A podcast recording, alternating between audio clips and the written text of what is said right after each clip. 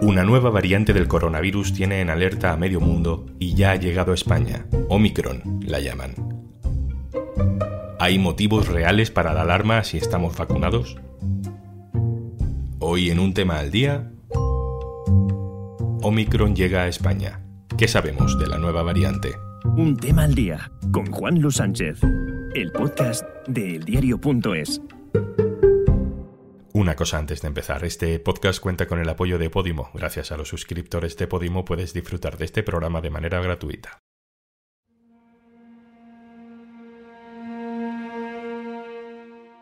El 9 de noviembre, unos científicos sudafricanos toman muestras de un test que se había hecho dos días antes a cuatro diplomáticos extranjeros en Botswana y detectan algo diferente. El SARS-CoV-2 presentaba decenas de mutaciones respecto a versiones anteriores. 15 días de análisis después, avisan a la Organización Mundial de la Salud de que una nueva variante del coronavirus ha sido identificada. La OMS la declara como una variante muy preocupante. La Organización Mundial de la Salud considera muy elevado el riesgo de que Omicron, la nueva variante del COVID, se extienda por todo el mundo e insiste en la importancia de las vacunas, especialmente en África.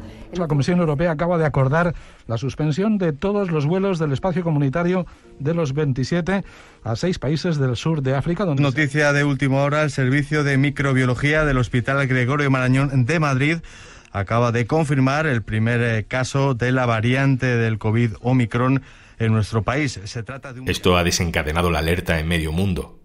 Hay fronteras cerradas en varios países, vuelos cancelados con el sur de África y ya ha empezado el goteo, el recuento de casos en cada país con esta variante. También se han registrado los primeros en España. ¿Es para tanto? Vamos a repasar lo fundamental con Natalia Quintaroli, subdirectora, redactora jefa de Sociedad del Diario.es. Hola Natalia. Hola Juanlu. No es la primera variante del virus que vemos. ¿Por qué esta es diferente? Cuando el virus se reproduce, se duplica, a veces lo hace con pequeños cambios. Esos cambios, cuando se consolidan, dan lugar a las variantes. Estos cambios del virus tienden, digamos, a, a, mejorar su performance, ¿no? De alguna manera. Entonces, lo que intenta el virus es vivir más y vivir en más huéspedes, ¿no? Contagiar más. En el caso de esta variante, la OMS eh, ha determinado que es de preocupación porque tiene unas cuantas modificaciones y todavía tenemos que saber qué implican esas modificaciones. La OMS dice que es preocupante, eso ha desatado una reacción en cadena en varios gobiernos. Ha habido una reacción muy inmediata a algo que ni siquiera está demostrado que sea grave todavía. Sí, varios países han cerrado completamente sus fronteras, como Israel, por ejemplo, otros han suspendido conexiones aéreas con Sudáfrica y países del sur del continente, y otro tercer grupo ha aumentado los requisitos de entrada a los viajeros que vienen de estas zonas que son consideradas ahora de riesgo. ¿Por qué de riesgo? Bueno, porque estamos intentando saber qué es lo que implica esta variante.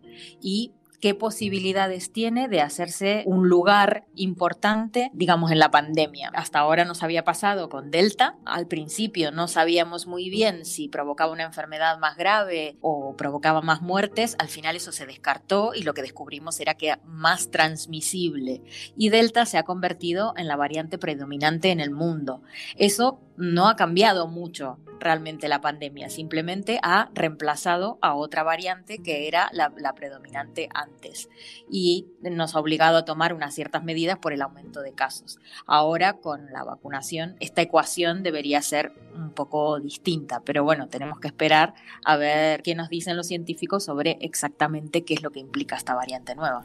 ¿Crees que esta nueva variante va a acelerar el proceso por el que todos los países van a acabar pidiendo la tercera dosis para sus ciudadanos o instando a sus ciudadanos a que se pongan la tercera dosis? Yo creo que claramente esto va a ir por esa línea, sobre todo en los países desarrollados, que son los que ya tienen esta estrategia establecida de terceras dosis, de vamos a proteger aún más a nuestra población, porque sabemos que hay gente que pierde las defensas, los anticuerpos frente al virus y queremos blindar de alguna manera la salud de, de esta gente que puede haber perdido esos anticuerpos. En cualquier caso, hay una cosa que sabemos casi desde el principio y es que este virus, si lo dejamos circular, va a mutar. Tenemos esa suerte de que no muta tanto como otros virus, pero va a modificarse. El tema aquí está en que nosotros podemos protegernos con montones de dosis, pero si no vacunamos a todo el mundo, el virus seguirá andando por ahí y cambiando. Lo que conecta un poco con algo que hemos hablado algunas veces, incluso también tú y yo en este podcast, y es que hasta que todo el mundo no esté vacunado no estaremos seguros de verdad. Y cuando decimos todo el mundo nos referimos a todo el planeta Tierra, es decir, a toda la población, a toda la gente. Ahora mismo África eh, y, no por completo, eh, pero en muchos países africanos están siendo eh, un campo por el que el virus corre libre y va aprendiendo nuevas facultades, ¿no? Y eso tiene que ver con la desigualdad de la campaña de las vacunas. Sí, Creo que esto nos tiene que llevar a reflexionar muchísimo sobre las estrategias que nos habíamos propuesto para vacunar a todo el mundo y cuánto de eso los países desarrollados hemos cumplido, cuánto de lo que habíamos pensado dar a los países en desarrollo está realmente en esos países. Y no digo solamente dosis de la vacuna, sino ayudarles a montar las campañas de vacunación, porque pensemos que no todos los países tienen sistemas de salud tan sólidos como el nuestro y evidentemente no alcanza solo con mandar dosis, que también están faltando, sino que eh, tenemos que ayudar a esos países a que puedan efectivamente darle las vacunas que les mandamos a la población. A mí me da la sensación de que, por un lado, somos conscientes de que lo más importante es vacunar a todo el mundo, pero nos resulta más fácil y más inmediato eh, levantar muros, ya sea en forma de suspensión de vuelos o de cierre de fronteras y protegernos de cosas que podríamos evitar si realmente vacunáramos a todo el mundo. ¿Esto quiere decir que se acabaría la pandemia cuando vacunáramos a todo el mundo? Probablemente no, pero sí que podríamos tener un control mayor sobre lo que pasa con el virus cuanto menos le dejáramos circular. Y conectando también con esto, la variante se detecta en Sudáfrica, y digo detecta porque las autoridades sudafricanas están un poco hartas, molestas, de que parezca que ellos son el origen de las variantes, cuando en realidad, en el caso de Sudáfrica, ya han detectado al menos dos de ellas. Son los científicos sudafricanos los que nos están avisando de que este eh, nuevo formato de coronavirus está, está circulando. Eh, es también una cuestión de estigma, quizá, ¿no? Efectivamente, en Sudáfrica tienen un sistema muy robusto de secuenciación por el problema que afrontan del VIH y por eso saben y tienen la capacidad de controlar los cambios en los virus. Antes decíamos que tenemos la suerte de que este virus muta menos que otros, por ejemplo, el del VIH muta muchísimo, tiene muchos cambios y por eso es mucho más difícil hacer una vacuna. Nosotros sabemos, o por lo menos las farmacéuticas nos han dicho que es posible y se han comprometido a hacerlo, que las vacunas que tenemos pueden adaptarse sin demasiado problema a las nuevas variantes que vayan surgiendo del coronavirus. En el caso de Sudáfrica, Obviamente se detecta ahí porque hay la capacidad para detectarlo, pero no quiere decir que el virus sea de ese país en absoluto. Tenemos el virus circulando por muchos países, la gente está viajando de un lado a otro. De hecho, se decía que los pacientes en los que se había detectado esto eran unos diplomáticos que no eran de ese país,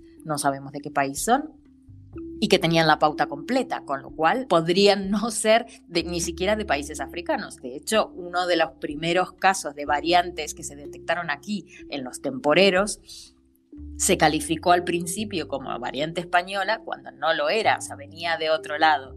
Y también la variante británica, que acabó convertida en la variante Delta, se detectó en Reino Unido, pero no quiere decir que su origen estuviera en Reino Unido. O sea, no sabemos realmente dónde se produce esa mutación, sí sabemos dónde lo detectamos porque tenemos capacidad para detectarlo. Bueno, pues nos quedamos con el nombre de variante Omicron, aunque en realidad tocaba llamarla variante Nu, pero parece que no suena demasiado bien en todos los idiomas posibles y la OMS ha decidido que mejor Omicron. Natalia Quintaroli, muchísimas gracias por estar con nosotros. Gracias a vos. Un abrazo.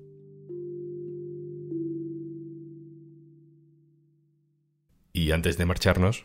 Según la RAE, escuchar es poner atención o aplicar el oído para oír algo. En Podimo tenemos las mejores historias en audio para que puedas escuchar, poner atención y aplicar el oído para aprender, descubrir, reír, emocionarte, crecer, conocer otros puntos de vista, rememorar ese libro que querrías leer para el que nunca hay tiempo, Más de 3.000 podcasts y 2.500 audiolibros te esperan con los 45 días de suscripción gratuita a Podimo que te regalamos. Entra en podimo.es barra al día y date de alta de forma totalmente gratuita.